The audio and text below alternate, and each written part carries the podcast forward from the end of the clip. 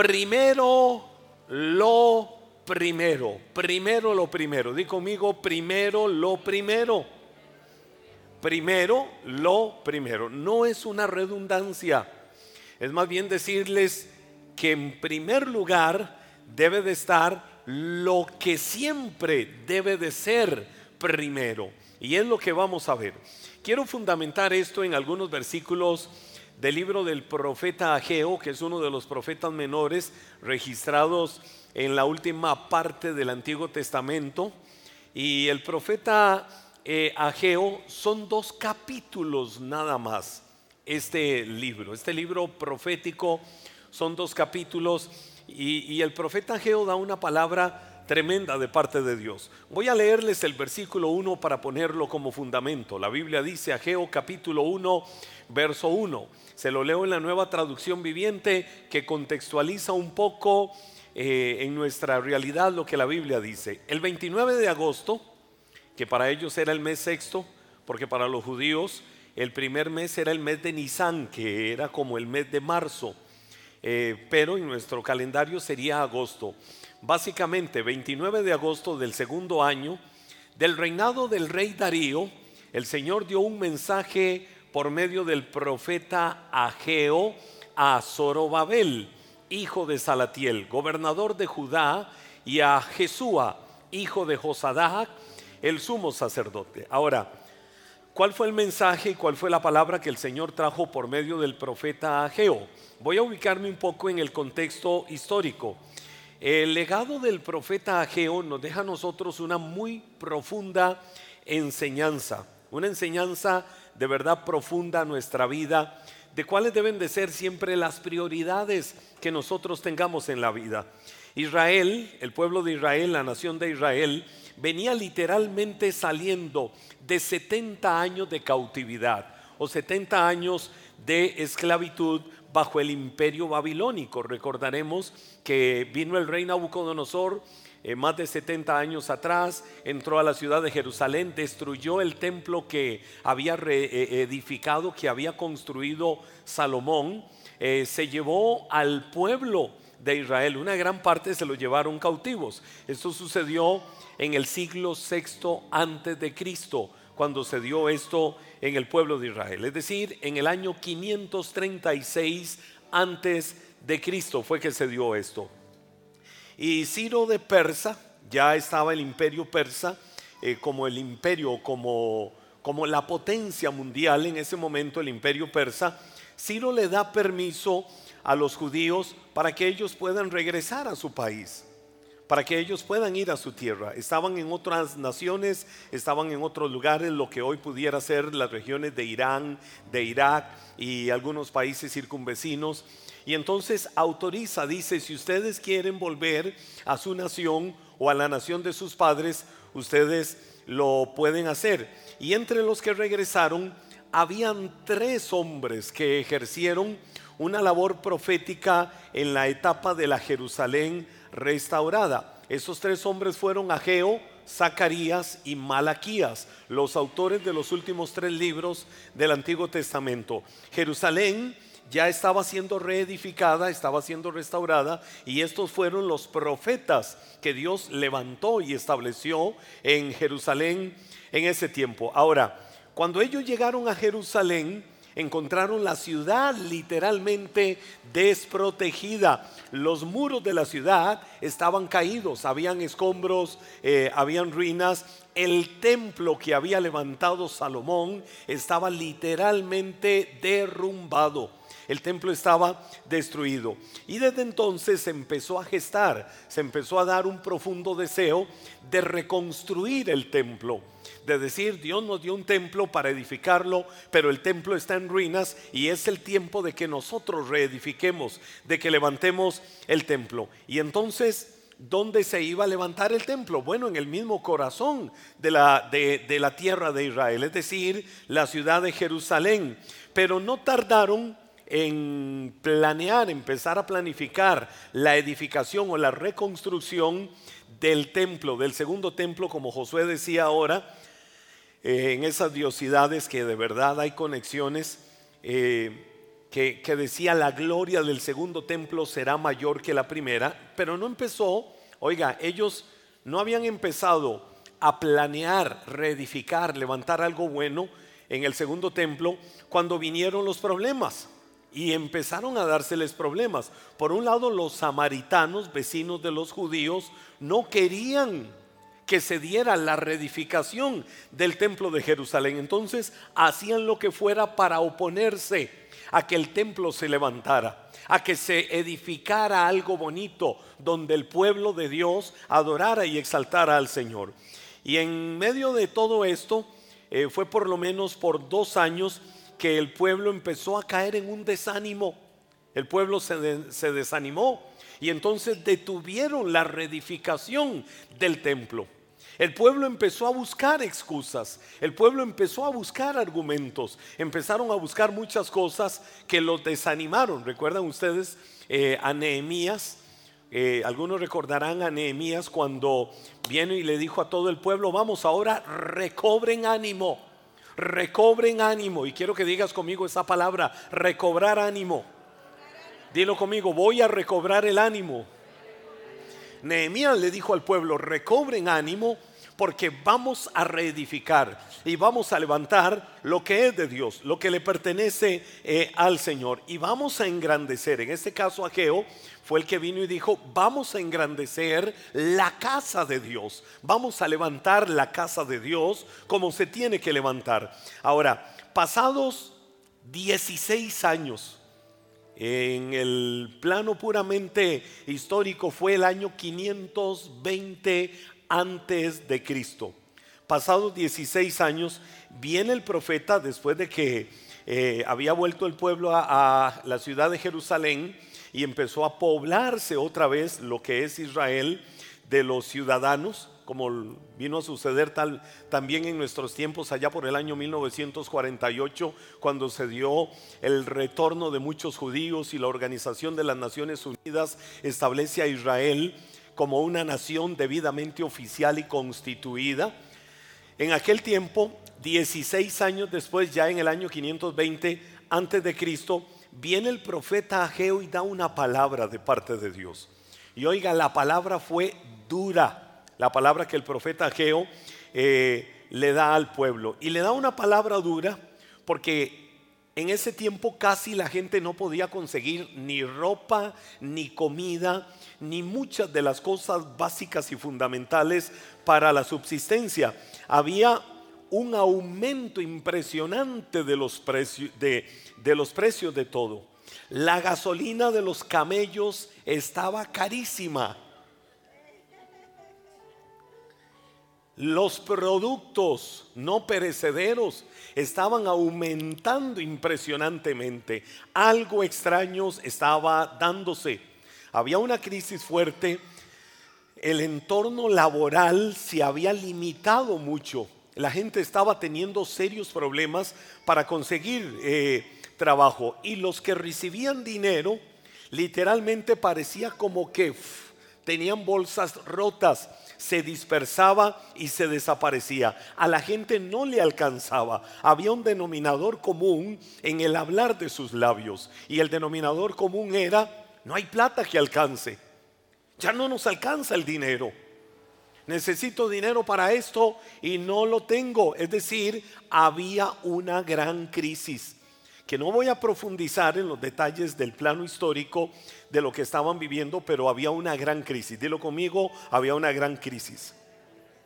Ahora, aquí viene una pregunta. ¿Por qué había una gran crisis?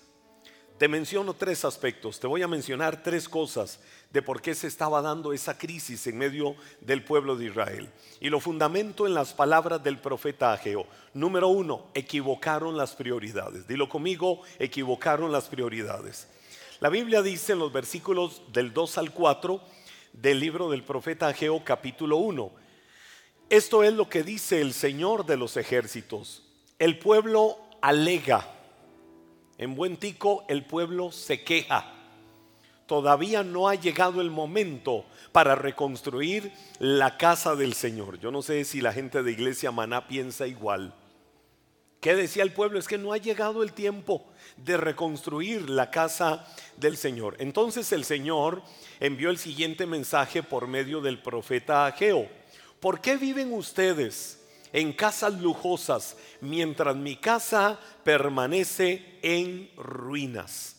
Y esa fue la primera parte de la palabra que el Señor trajo por medio del profeta Ageo. El pueblo alega, literalmente, y, aquí hay un detalle, mire, aquí hay un detalle.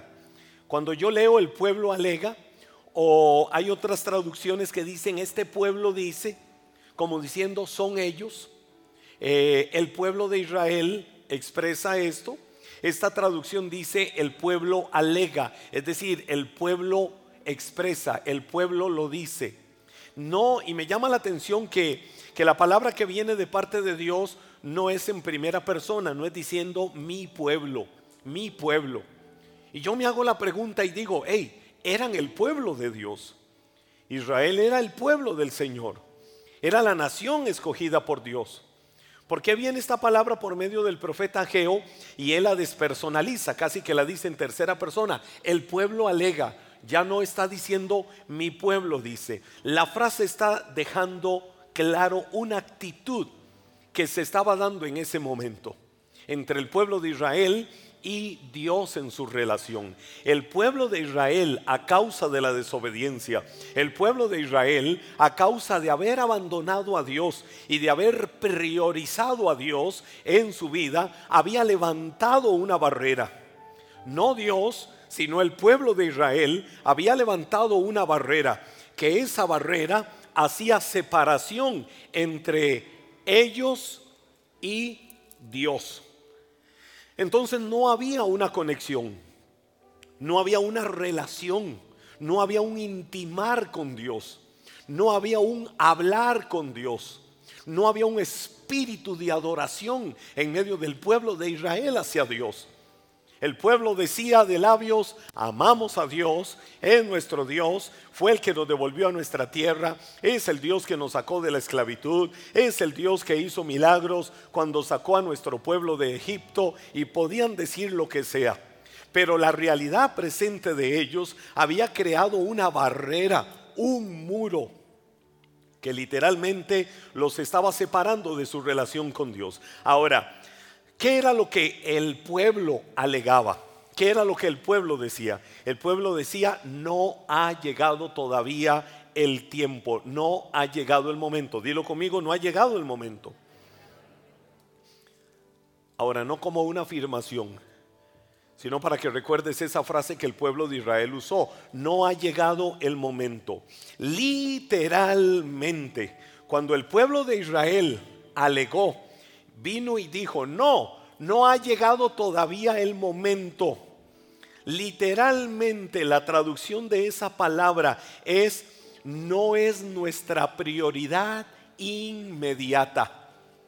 Es decir, en nuestros planes, en nuestra mente, en nuestro corazón, en nuestro caminar, en nuestros proyectos, hay otras cosas que ahorita son una prioridad pero no es una prioridad, es decir, no ha llegado el momento. Entonces fue donde la barrera que había entre el pueblo de Israel y Dios era la desobediencia.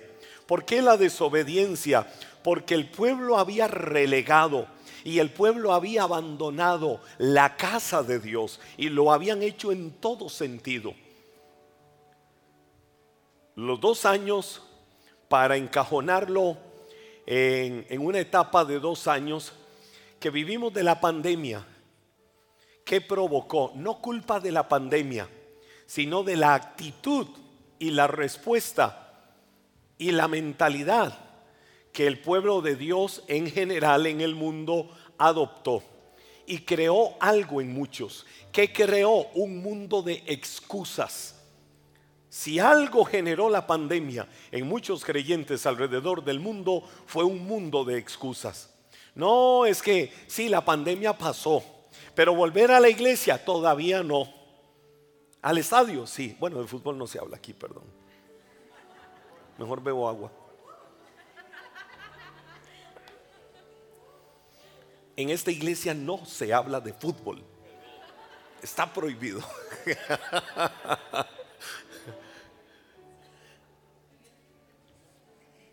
ya me bajé de la nube.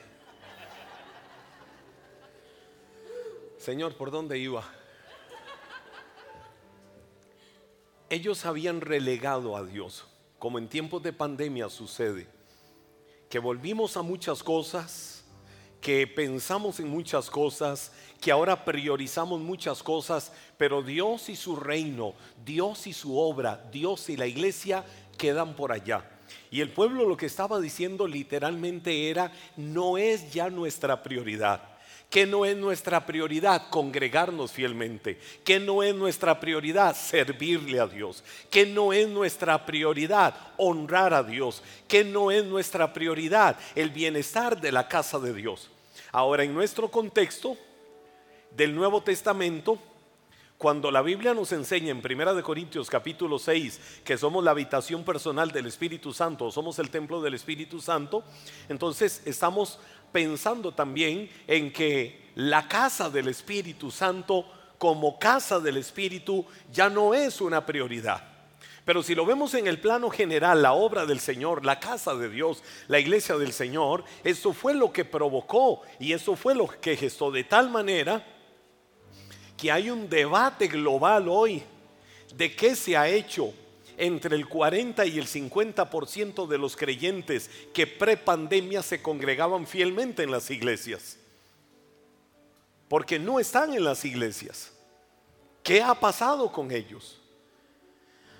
Y entonces cuando yo veo esta palabra del libro del profeta Ageo, donde ellos dicen es que ya esto no es nuestra prioridad, es porque la barrera que había ahora entre ellos y Dios era por desobediencia, pero también era por egoísmo. Di conmigo egoísmo. Egoísmo porque ahora vivían concentrados, ahora vivían afanados, ahora vivían ansiosos por sus intereses personales, por su bienestar personal. Y si algo de lo negativo que gestó la situación o circunstancia del mundo los últimos dos años o desde marzo del año 2020 a marzo, abril de este año 2022 fue un crecimiento impresionante del egocentrismo, del egoísmo, del pensar en mí, del pensar en mi bienestar y no tanto pensar en todo lo que había a nuestro alrededor. Nos volvimos fríos en muchos sentidos perdimos la cercanía de muchas maneras.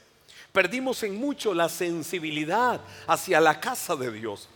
Y eso lo provocaron estos dos años. Ahora, cuando yo veo esto, que el pueblo de Israel cae en esta situación, era por desobediencia y era por egoísmo. Habían muchas excusas. No, es que los samaritanos se nos oponen y nos ponen piedras en el camino y nos amenazan y nos dicen y hacen. Eh, hay una crisis mundial que no nos deja ahora estar pensando en la casa del Señor. Miren que hay una gran sequía en la tierra y tenemos que ver cómo subsistimos y tenemos que ver qué hacemos. Pero escucha esto, cuando vino la palabra por medio del profeta Ageo, era de que Dios no estaba admitiendo una, una, una, una, una sola excusa. Dios no les estaba admitiendo una sola justificación. Dice el libro del profeta Isaías, capítulo 29, versículo 13. Así que el Señor dice, este pueblo dice que me pertenece, me honra con sus labios, pero su corazón, ¿a dónde está? Lejos de mí. Y la adoración que me dirige, no es más que reglas humanas aprendidas de memoria. Wow, qué palabra más fuerte. Les estaba diciendo el Señor por medio de un profeta en el mismo contexto de tiempo, el profeta Isaías. Este pueblo dice que me honra, pero su corazón realmente ya está demasiado lejos de mí. Este pueblo dice que me adora, este pueblo dice que me exalta, pero la verdad lo que están haciendo es seguir rituales, seguir dogmas, seguir estructuras establecidas por los hombres. Y no hay un pueblo que se vuelva en adoración plena, humillado delante de mi presencia, reconociendo que yo soy el Dios que merece todo honor y toda gloria y toda alabanza y toda exaltación por siempre.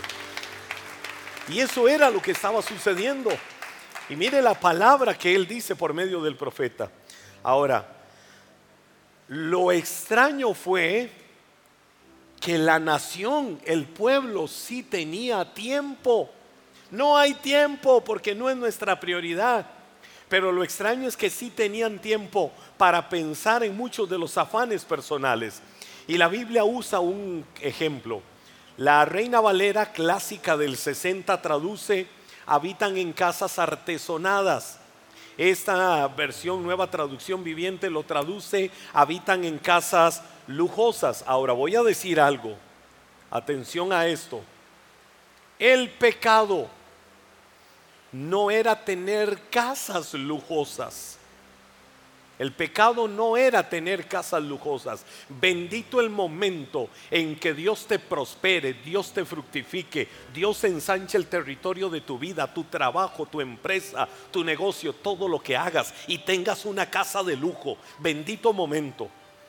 Ahora, no lo estoy diciendo para patrocinarme nada, porque aún en esos detalles, el que a mí me conoce y conoce mi casa, sabe cómo a mí me gusta vivir las cosas con excelencia para Dios, pero lujos no. Salvo que Dios cambie la historia, pero por lo menos en eso siempre me he cuidado mucho de tener como prioridad en mi vida a Dios y su reino, a Dios y su obra, y bendecir siempre el techo bendito que Él nos ha dado, y bendecir la casa que Dios nos ha dado. Pero la Biblia habla de que ellos habitaban en casas lujosas, afanados por tenerla cada día más bonita, afanados por llenarlas de adornos, afanados por los muebles, afanados por todo, por cada detalle. Pero cuando les hablaban de la casa de Dios, el pueblo decía, no, es que ahora no es nuestra prioridad. Entonces lo malo no era tener casas lujosas, lo malo no era tener casas bonitas, lo malo no era tener casas arregladas y casas hermosas. Eso no era lo malo. Lo malo era que vivían afanados, que vivían priorizando y vivían dedicados exclusivamente a buscar sus bienes materiales y habían abandonado el templo de Dios, habían abandonado la relación con Dios, habían abandonado la cercanía con Dios, habían abandonado que Dios y su reino eran primero que cualquiera de los afanes de esta vida que Él era el que los había bendecido y estaba prosperándolos y estaba fructificándoles. Pero apenas vino la bendición, apenas vino la prosperidad, apenas empezó a verse que había ya tierra fértil para ellos y se vieron con sus billeteras llenas, se vieron con sus bolsas llenas, se vieron con sus cuentas bancarias llenas, se olvidaron de la casa de Dios. Y esa es la dura palabra que Dios les estaba trayendo a través del profeta Ageo. Entonces no era posible que el templo de Dios estuviera en ruinas, mientras ellos en apariencia buscaban que todo a su alrededor estuviera bonito. Habían abandonado literalmente la casa de Dios. Entonces, número uno, ¿por qué vino la dura palabra al pueblo? Porque habían equivocado sus prioridades y habían abandonado a Dios, habían abandonado la casa. Número dos, ¿Qué me encuentro por medio del profeta Ageo? Un llamado al cambio. Di conmigo un llamado al cambio. Dice la Biblia en el versículo 5 del libro del profeta Ageo. Tal vez no esté ahí, pero se los menciono. Esto es lo que dice el Señor de los ejércitos celestiales. Miren lo que les está pasando. Miren lo que les está pasando. Dile al que está a tu lado. La Biblia dice Dile al que está a tu lado, la Biblia dice, por medio del profeta Ageo, capítulo 1, verso 5, mira lo que te pudiera estar pasando. Ahora, ¿qué era lo que les estaba pasando? Cuando la Biblia dice, mira lo que te está pasando, literalmente lo que les está diciendo es, abandona el curso que lleva tu vida. Abandona el curso que estás marcando y trazando para tu vida. Otra forma de decir esto de miren lo que les está pasando es consideren seriamente si han ganado algo con buscar el propio beneficio y sacrificar lo que es de Dios. Piensen muy bien si han logrado algo buscando lo de ustedes y abandonando lo que es de Dios. Pero ahora sí, mira lo que dice Ageo capítulo 1, verso 6. Recibamos esta palabra. Han sembrado, ¿cómo han sembrado? Mucho, pero cosechado poco. Eso suena paradójico, ¿verdad? Han sembrado mucho, pero cosechado poco. Comen pero no quedan satisfechos. Más de uno dice amén, eso me pasa. No le voy a decir a quienes que levanten la mano, pero de reojo los estoy viendo. ¿Qué dicen, pastor? Eso me pasa a mí y en todo tiempo. ¿Cómo? Y no quedo satisfecho. Necesito más. Pero dice la Biblia, comen pero no quedan satisfechos. Beben pero aún tienen sed se abrigan, pero todavía tienen frío. Sus salarios desaparecen, como si los echaran en bolsillos llenos de agujeros. Y vamos a brincar al versículo 9, versículo 9, versículo 10 y versículo 11 del libro del profeta Ageo. La Biblia dice, verso 9, esperaban cosechas abundantes pero fueron, más bien como fueron, pobres. Y cuando trajeron la cosecha a su casa, yo, oiga lo que dice el Señor, yo la hice desaparecer con un, con un soplo. ¿Por qué? Porque mi casa está en ruinas, dice el Señor de los ejércitos celestiales mientras ustedes se ocupan de construir casas elegantes o elegantes casas, es por causa de ustedes, es por causa de ustedes. Oiga, es por causa de ustedes que le dijo el Señor a ellos por medio del profeta Geo. Es por causa de ustedes que los cielos retienen el rocío y la tierra no produce cosechas. Yo mandé, dice el verso 11, yo mandé la sequía sobre sus campos y colinas, una sequía que destruirá el grano, el vino nuevo, el aceite de oliva y las demás cosechas, una sequía que hará que ustedes y sus animales pasen hambre y arruinará todo aquello por lo que tanto han trabajado.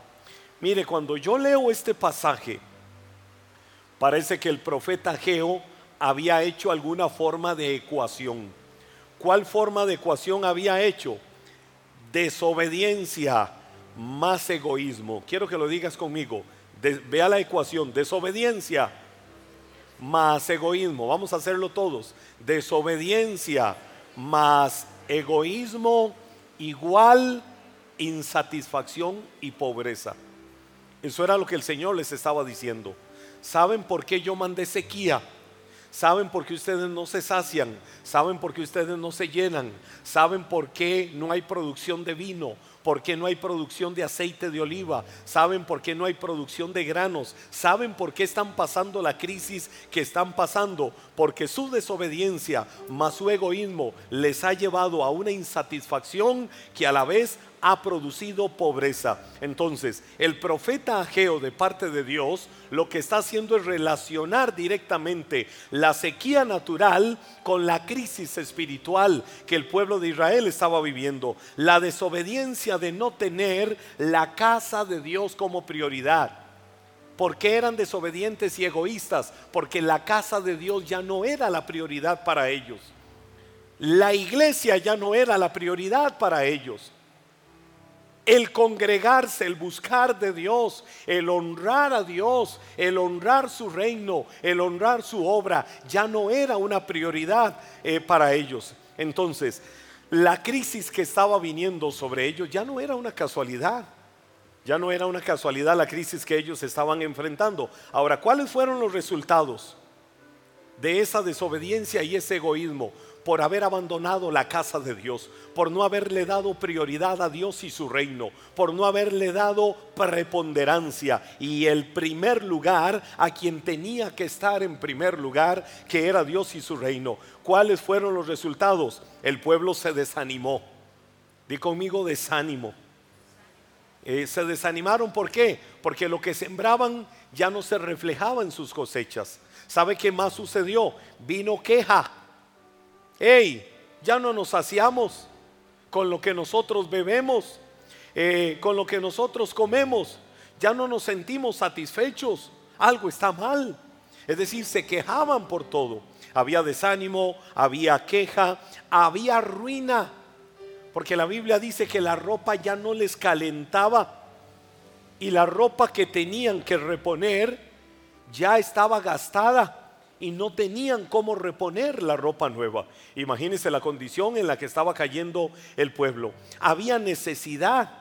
Otro de los resultados es que había una profunda necesidad. Los salarios no estaban alcanzando no estaban llenando las necesidades económicas que ellos tenían. En síntesis, había desesperación y había sufrimiento en el pueblo de Israel en ese tiempo. Les faltaba entender que detrás de la situación difícil que ellos estaban enfrentando estaba también la mano disciplinadora de Dios que Dios lo que quería era enseñarles a ellos que estaban equivocando sus prioridades y que tenían que retomar la prioridad que era la casa de Dios que la tenían totalmente abandonada, que la tenían relegada, que no era una prioridad para sus vidas. Ahora, le hablé de cuáles fueron los resultados, pero le quiero hablar ahorita de cuáles fueron las consecuencias.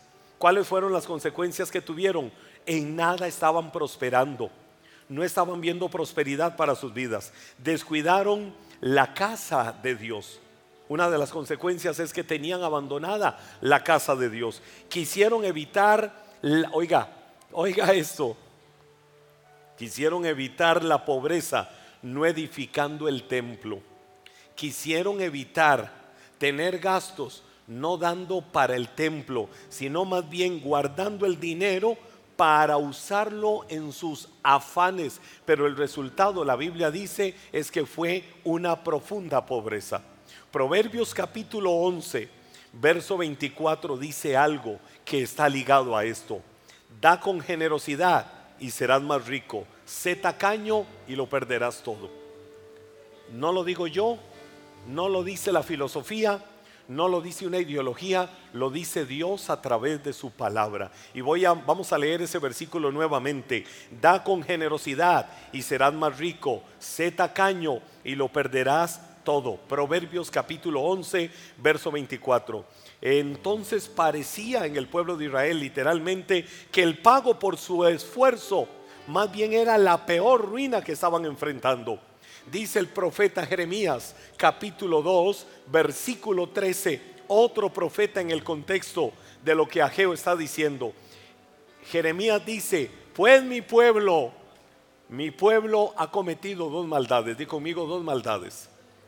Dile al que está a tu lado, el pueblo había cometido dos maldades.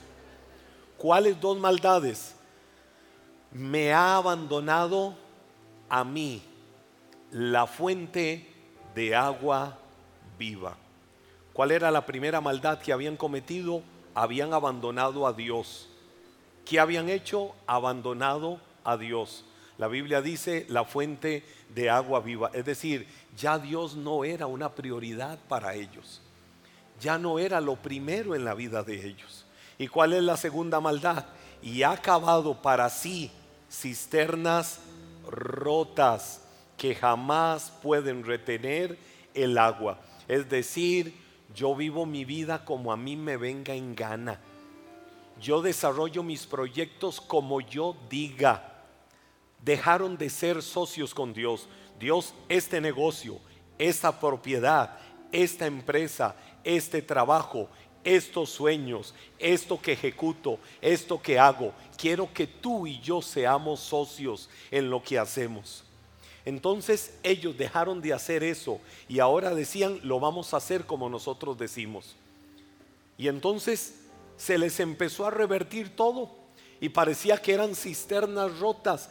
Todo lo que producían, todo lo que hacía, se les esfumaba, se desaparecía. ¿Dónde estaba el problema? Otra vez habían dejado a Dios como la prioridad de sus vidas. Y dice también el Evangelio, que para mí es el contraste, el Evangelio de Mateo capítulo 6 versos 19 al 21.